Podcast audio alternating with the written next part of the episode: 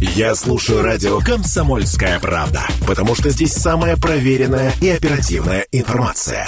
И тебе рекомендую.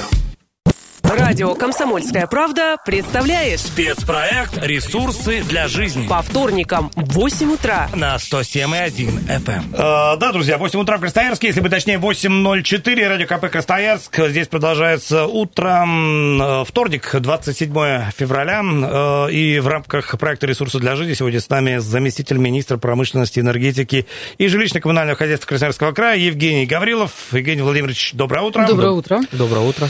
Ну, подходим мы постепенно к э, завершению зимнего периода, по крайней мере, э, календарного. Много в этом сезоне было волнений по э, начислению платы за коммунальную услугу по отоплению. Зима выдалась местами достаточно суровой. Давайте нашей аудитории распрекрасной, кстати, которой я напоминаю, наш телефон 228-08-09, м, 228-08-09, э, как начислялась плата в домах без приборов учета и с приборами учета. Это вот э, две разные истории, на которых мы говорим достаточно часто, Да, но мне вот интересно, сколько экономия, если с прибором, без прибора. И есть ли она, кстати? Да. Да, на самом деле, действительно, зима выдалась э, в этом году достаточно холодной. Если сравнивать по а, прошлому году, в прошлом году она была потеплее. Мы э, смотрели в том числе по данным отдельных многоквартирных домов, по показаниям общедомовых приборов учета тепловой энергии.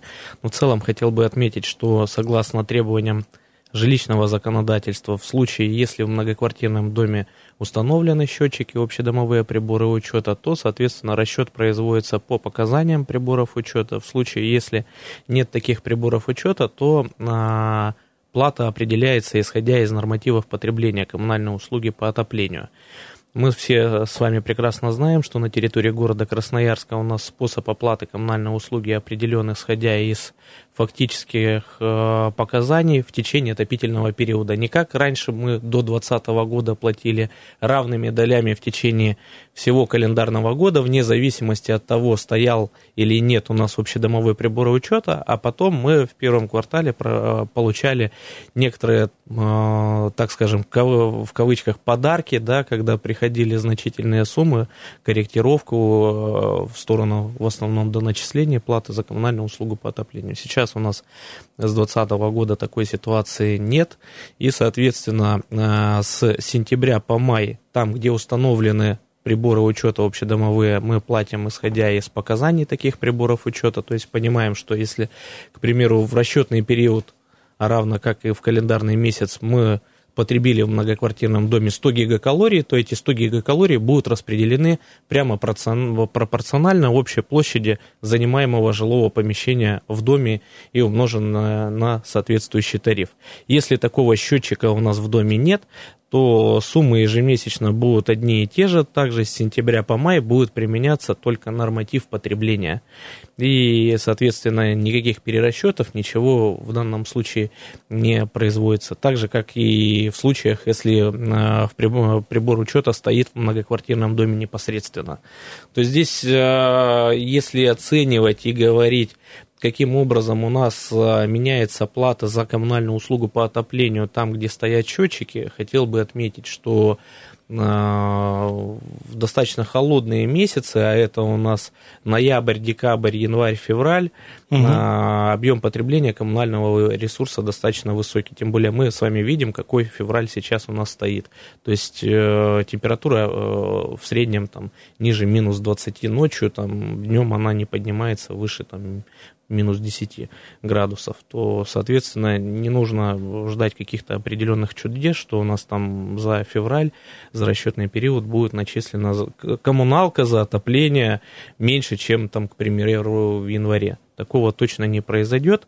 Вот. Единственное, если, конечно, управляющие компании хорошо, эффективно сработали в таких многоквартирных домах и следили за содержанием общего имущества, и жители также не оставляли открытыми, к примеру, двери в подъезды, да, не было никакого размораживания, скажем так, тепловой контур был сохранен, здесь еще более-менее как бы плата будет адекватной. Ну, вот мы сейчас как раз вот э, вы упомянули э, так называемые мероприятия по энергоэффективности. Что это такое? А, ну, и вот для примера, два, казалось бы, совершенно одинаковых дома, может быть, там одного года постройки и там одного проекта, могут за месяц получить совершенно разные цифры по оплате отопления. И все это связано с тем, что в одном доме мероприятия по энергоэффективности проводились вовремя и максимально эффективно, так скажем, а в другом, возможно, что-то было упущено. Давайте еще раз напомним, э, что мы подразумеваем под такими мероприятиями, что входит в комплекс таких мероприятий и как э, действительно содержание дома сделать максимально эффективным с точки зрения энергопотерь. Да, в целом хотел бы отметить слушателям, а, что такое э, перечень мероприятий по энергосбережению энергетической эффективности. Это набор работ, в случае выполнения которых в доме будет снижен объем потребления коммунального ресурса. Неважно, какого электрическая энергия, либо это тепловая энергия. То есть это те работы, которые приведут к э, снижению объемов потребления коммуналки э, непосредственно в доме. Если говорить в целом, то у нас на территории Красноярского края такой перечень э, работ по энергосбережению энергетической эффективности, он установлен постановлением правительства Красноярского края номер 290-П, который включает в себя а, отдельные работы на таких конструктивных элементах, как на стенах многоквартирных домов, как э, на внутридомовых инженерных системах, непосредственно вот если говорить про стены, и дом, к примеру, панельный стоит, да, то здесь управляющей компании необходимо все-таки проверять межпанельные швы, чтобы они были заделаны, чтобы не было промерзаний, не было а, потерь тепловой энергии. Если мы говорим про внутридомовые инженерные системы, безусловно, нужно обращать внимание на а, теплоизоляцию трубопроводов систем отопления и горячего водоснабжения ввиду того, что когда такой изоляции нет, а стоит счетчик, мы, по сути, будем отапливать с вами подвальное помещение, либо чердачное помещение, в зависимости от того, какая разводка в многоквартирном доме. А, также в перечень э, мероприятий по энергосбережению энергетической эффективности входят такие виды работ, как э, заделка, к примеру,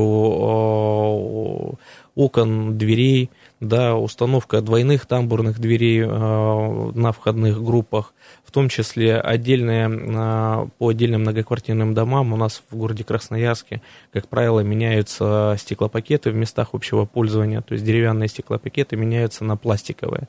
Вот, соответственно, коэффициент герметичности он выше, в таких окнах и в таких подъездах, соответственно, у нас объемы потребления тепловой энергии, соответственно, по дому снижаются. Но, безусловно, могу отметить также одно из значимых э, мероприятий по энергосбережению энергетической эффективности, но оно и достаточно затратное, поскольку установка индивидуального теплового пункта в многоквартирном доме может обойтись от 300 тысяч рублей и выше.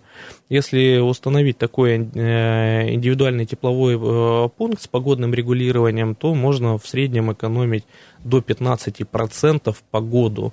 А, то есть мы понимаем, что если в среднем там, грубо говоря, 100 гигакалорий в месяц там э, будет потребляться четырехподъездной девятиэтажкой на 9 месяцев, ну, опять-таки, на 8 лучше умножить, да, 800 гигакалорий, если мы 800 гигакалорий и понимаем, что там 15-20% мы можем получить от 800 гигакалорий, то это 16 гигакалорий, ну, как бы по году. По сути, у нас а, такой индивидуальный тепловой пункт может отбиться там за 3-4 года и потом только экономия будет складываться у соответствующих жителей в многоквартирных домах. Конечно, можно долго говорить и про иные другие мероприятия, которые угу. можно было бы выполнить, но в первоочередном порядке хотел бы обратить внимание управляющих организаций и отметить на следующий э, факт.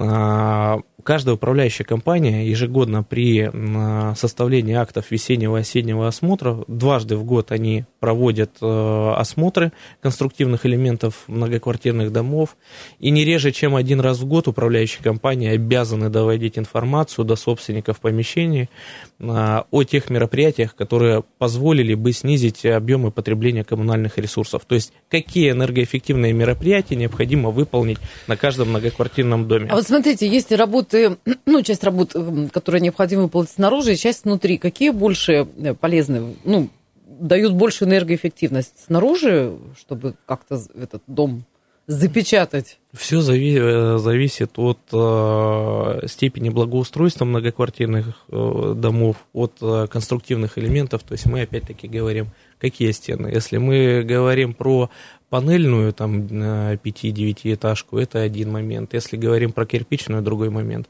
Разные э, коэффициенты герметичности будут, соответственно. В целом я бы начал изначально с э, внутридомовых инженерных систем. А, то есть сначала изнутри э, за, закрыться? Из, да? Изначально я бы посмотрел э, изоляцию на трубопроводах систем тепло и водоснабжения. Соответственно, если нет такой изоляции, заизолировал бы все стояки, лежаки в подвальных, там, чердачных помещениях, в зависимости от того, какая разводка. Далее бы посмотрел бы и установил все-таки индивидуальный тепловой пункт с погодным регулированием. Да, дорогостоящее мероприятие, но при этом эффект будет колоссальный 15-20%. А сколько, он, а сколько вот он стоит? От 300 тысяч. От, от 300 тысяч рублей, да. То есть, ну, разные индивидуальные тепловые пункты, но, по крайней мере, эффект есть.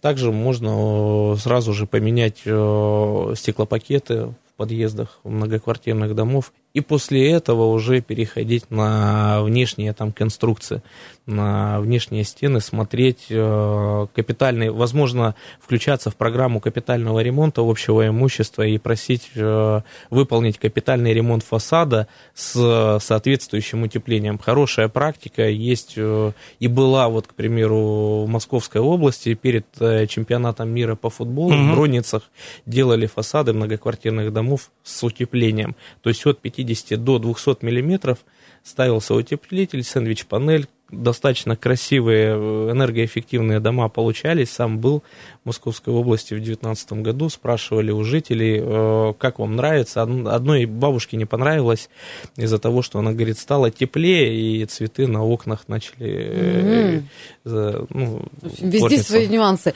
Но я знаю, что еще даже окна есть с каким-то там напылением, которое отражает. Есть э, пленки энергоэффективные, mm-hmm. также можно такие мероприятия проводить, но, честно говоря, эффект от этого будет незначительный. Понятно, давайте мы сейчас паузу небольшую возьмем, вернемся в эту студию. Я напоминаю, наш телефон ну, 228-08-09, друзья. Ваши вопросы нашему гостю здесь, в прямом эфире Радио КП. Радио «Комсомольская правда» представляет Ресурсы для жизни на 107,1 FM.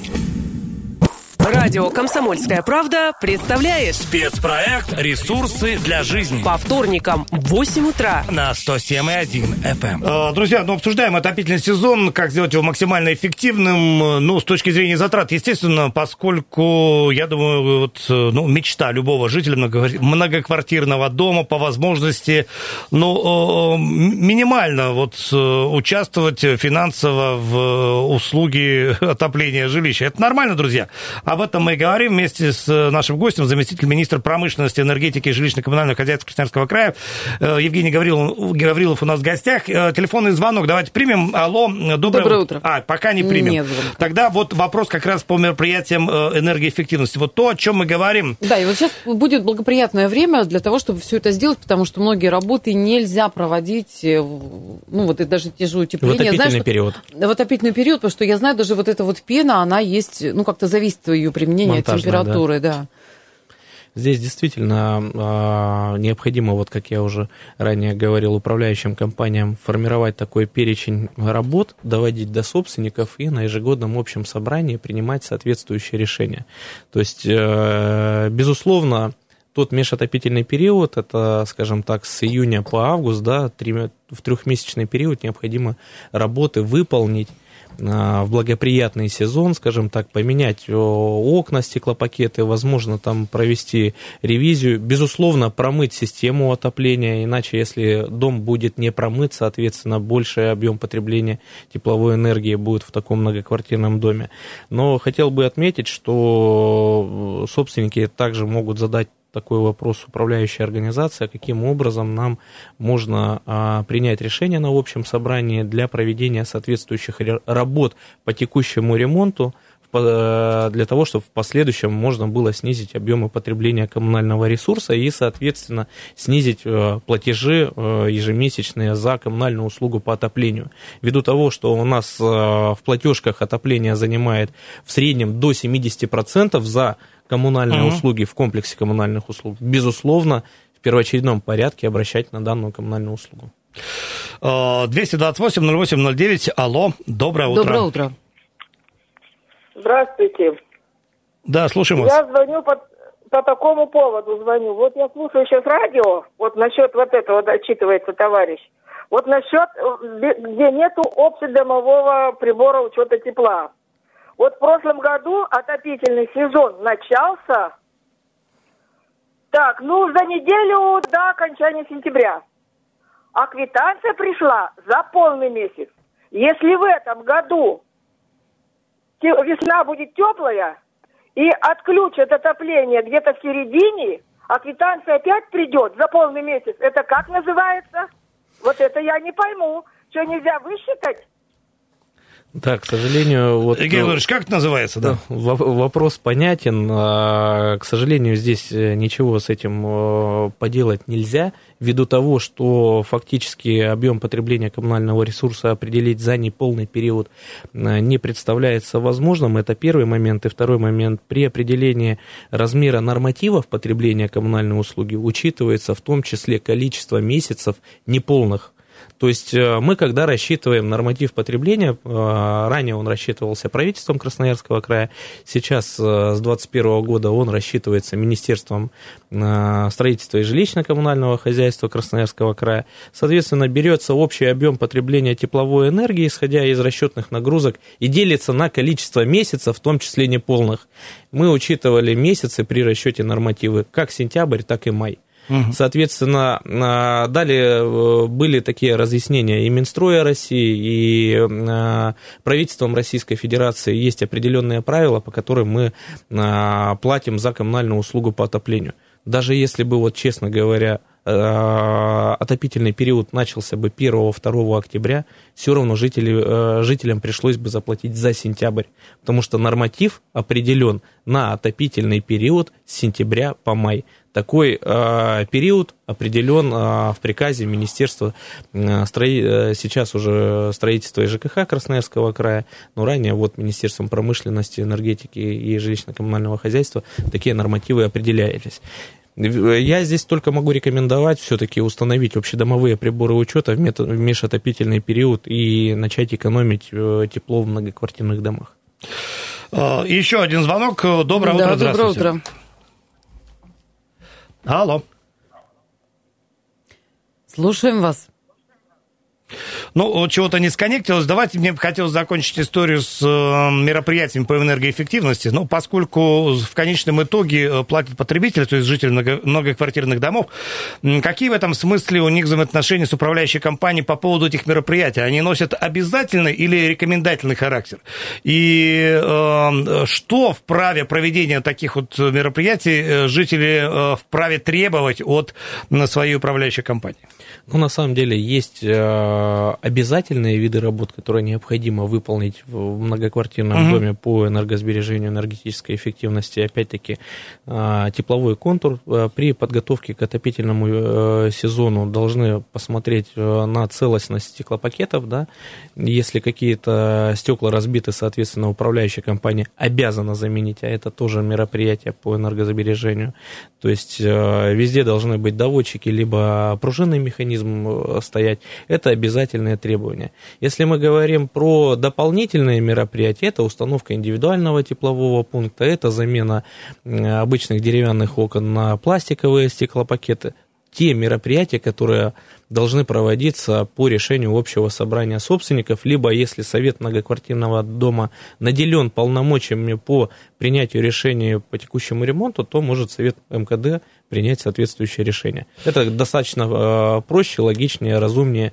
И, безусловно, управляющие компании должны выходить э, на э, собственников помещений. Напомню управляющим компаниям, товариществам собственников жилья, что если вы не доводите такие мероприятия не реже, чем один раз в год, то на вас могут составить протокол об административном правонарушении.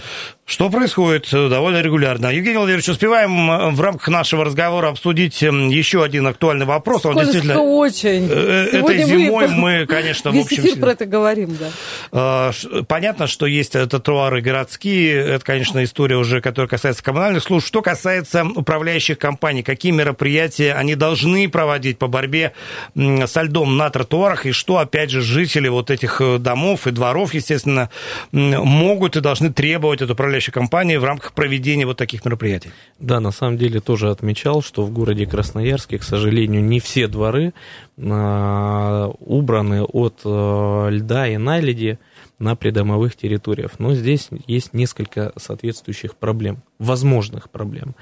А, первое. Управляющая компания должна а, выполнять работы по уборке от э, льда, наледи, снега только в границах земельного участка многоквартирного дома.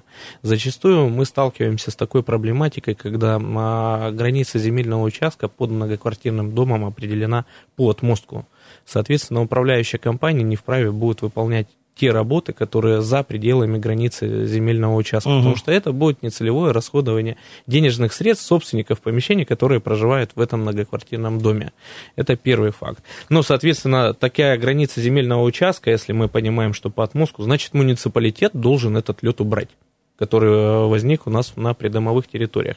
Если же все у нас логично, разумно, и граница земельного участка определена с учетом прилегающей территории, там, тротуаров, э, соответствующих проездов, то управляющая компания обязана, э, повторюсь, это не право, это обязанность убирать и снег, и лед, и налить незамедлительно как у нас э, сказано в правилах содержания общего имущества, как у нас сказано в минимальном перечне работы и услуг, который утвержден постановлением правительства Российской Федерации номер 290. Что это означает? Это означает, что управляющие компании должны э, посыпать э, лед и налить песколяной смесью после того, как превратилась, скажем так, такая каша. Этот снег должен быть и налить э, льдообразования, скажем так, должны быть сдвинуты в соответствующие кучи. Такие кучи запрещается на открытых грунтах размещать ввиду того, что поскольку там реагенты э, соответствующие, они пойдут в грунт и будут угу. соответствующие ну, скажем так, нарушения в части экологической э, безопасности. Вот. Э, ввиду чего э, управляющие компании обязаны проводить такие мероприятия. Это не дополнительные работы, за которые управляющие компании должны выйти и потребовать соответствующие деньги от жителей. Это мероприятия обязательного характера. Если такие мероприятия не выполняет управляющая компания, жители вправе обратиться в контрольно-надзорные органы. Это одно из таких действий, действенных мер. Вот э, буквально там вчера, на прошлой неделе со стройнадзором ну, В общем, примеры да. такие есть, э, действуют надо эффективно. Евгений Владимирович, большое спасибо за этот разговор. Спасибо. Радио «Комсомольская правда» представляет Ресурсы для жизни на 107,1 FM. Эм. Я слушаю радио «Комсомольская правда», потому что здесь самая проверенная и оперативная информация. И тебе рекомендую.